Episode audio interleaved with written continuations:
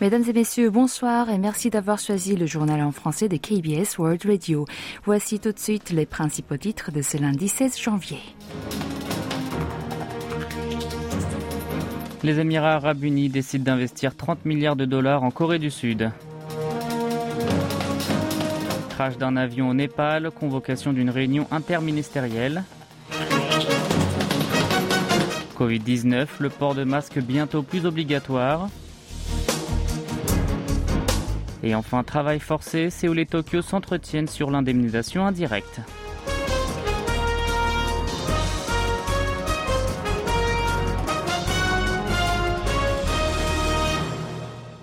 Les Émirats arabes unis ont décidé d'investir pas moins de 30 milliards de dollars en Corée du Sud lors du sommet tenu hier entre le chef de l'État sud-coréen et son homologue émirati.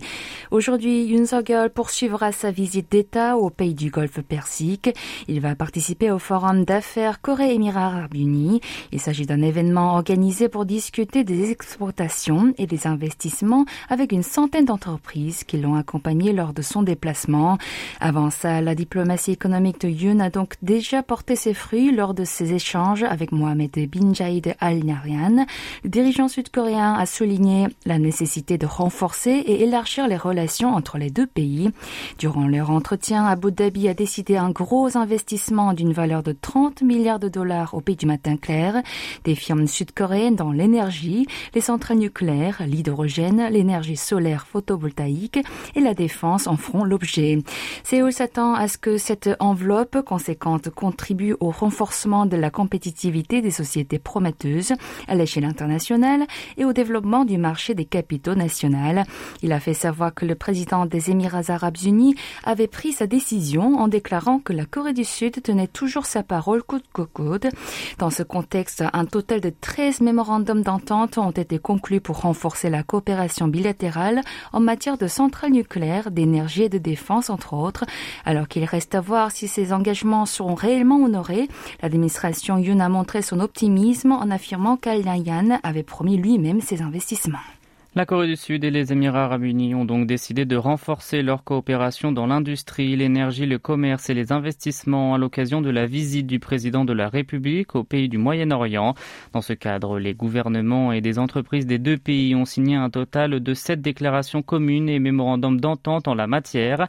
Le ministre sud-coréen du commerce, de l'industrie et de l'énergie, Lee Chang-yang, et son homologue émirati, Sultan Ahmed Al-Jaber, ont conclu un accord de partenariat stratégique sur l'industrie les technologies avancées et une déclaration commune sur le CSEP, un partenariat stratégique global sur la coopération énergétique qui consiste à coopérer dans cinq domaines, dont l'accélération de la zéro émission nette de CO2 des centrales nucléaires, l'économie des hydrocarbures et la décarbonisation de l'industrie. De plus, les deux nations ont également signé hier un mémorandum d'entente en matière de défense.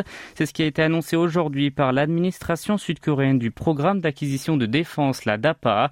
Les deux chefs de l'État, Yoon Suk-yeol et Mohamed bin Zayed Al Nahyan, ont assisté eux aussi à la signature de l'accord entre la DAPA et le Conseil économique de Tawazun dans la capitale émirati. L'administration a expliqué que ce mémorandum renforcerait les relations de partenaires stratégiques spéciaux entre les deux pays et développerait une réelle coopération entre les autorités d'acquisition de défense. Pour rappel, Séoul avait signé en janvier 2022 un contrat d'une valeur de 3,5 milliards de dollars avec Abu Dhabi pour exporter des missiles so lech changung de Le gouvernement a organisé une réunion interministérielle pour répondre au crash d'un avion au Népal.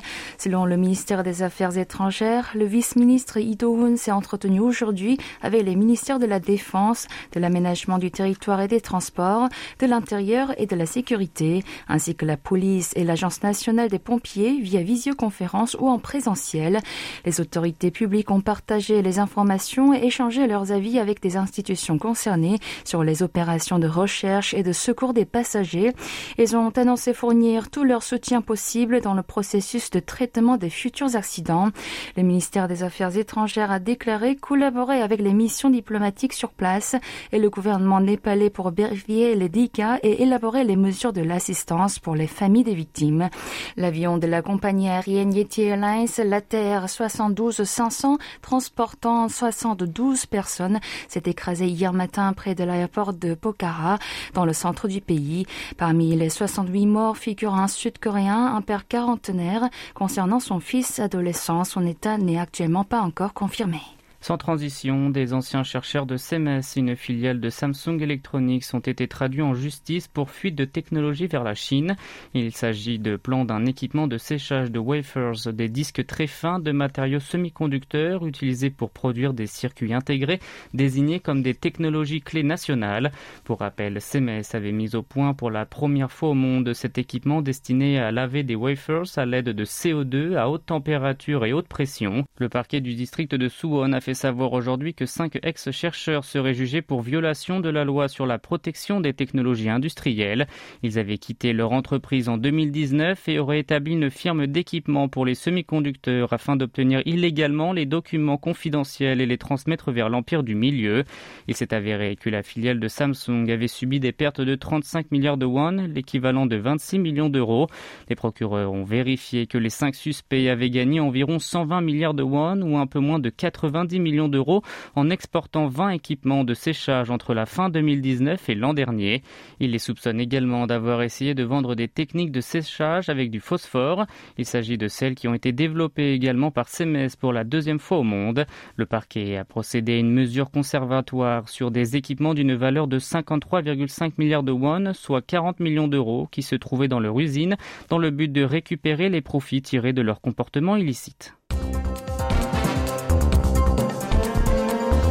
Vous êtes à l'écoute du journal en français sur KBS World Radio.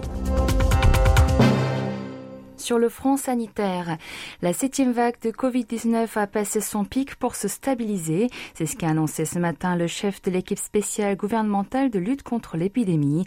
Selon Tanguy Sok, ces sept derniers jours, le nombre de nouvelles infections s'est élevé à 300 000, enregistrant une baisse de 27% sur une semaine. Et le nombre hebdomadaire de décès a reculé de 11% avec 356. Celui de patients en état critique, lui aussi, a diminué de 17%. Selon il n'y a pas de facteur de risque venant de l'intérieur du pays et cette vague prendra fin après la contamination de 2 à 3 millions de personnes supplémentaires. Le Conseil consultatif des maladies infectieuses, dont il prend les rênes, se rassemblera demain pour discuter de la levée de l'obligation du port de masque en intérieur. Toujours d'après le pneumologue, la fin de cette mesure anti-Covid n'est pas loin et cela ne provoquera pas la propagation considérable du virus. Côté bilan, le pays du matin clair a recensé 14 140 nouvelles infections ces dernières 24 heures. Le chiffre a chuté de 4 900 en glissement hebdomadaire, affichant le niveau le plus bas depuis 12 semaines. Parmi les 64 cas importés, 64% sont des voyageurs en provenance de Chine. De plus, 510 personnes sont en soins intensifs. Le nombre de décès a progressé de 35 avec un taux de létalité de 0,11%. Relation Séoul-Tokyo à présent, la Corée du Sud et le Japon ont discuté aujourd'hui du dédommagement par un tiers des victimes coréennes du travail forcé pendant l'occupation nippone. Song Min-jong, directrice générale du bureau chargé des affaires Asie-Pacifique du ministère sud-coréen des Affaires étrangères, s'est entretenue ce matin avec son homologue japonais Takehiro Funakoshi à Tokyo. Le 12 janvier, Séoul a proposé lors d'un débat public de verser l'indemnisation avec les fonds de la Fondation pour les victimes de la mobilisation forcée par l'Empire l'Empire japonais, financé par les entreprises sud-coréennes.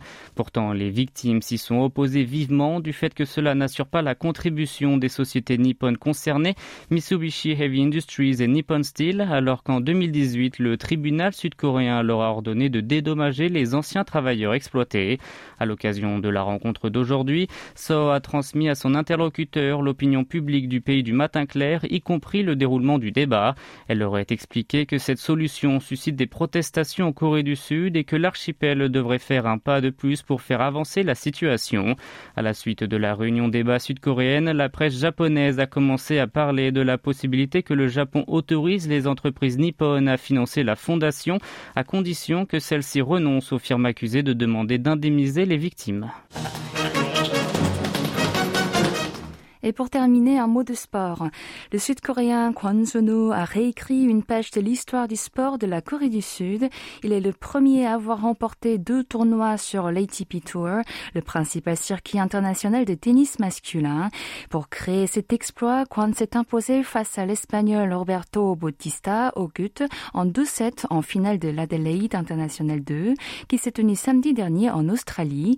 Il a arraché la victoire après un match serré de 12h42 L'athlète du Pays du Matin Clair est ainsi devenu le premier joueur sud-coréen ayant décroché plus d'un titre sur le circuit. Il touchera ainsi une prime de 97 760 dollars. En glanant 250 points suite à ce triomphe, le tennisman de 25 ans devrait monter au 52e rang dans le classement mondial qui sera réactualisé la semaine prochaine contre 84e actuellement. Il a déjà figuré à cette position lors de la première semaine de novembre 2021 L'histoire de ce succès est encore plus belle quand s'était incliné contre le Tchèque Thomas Machak au deuxième tour de qualification et a été repêché en tant que lucky loser en profitant de l'absence d'un joueur qualifié.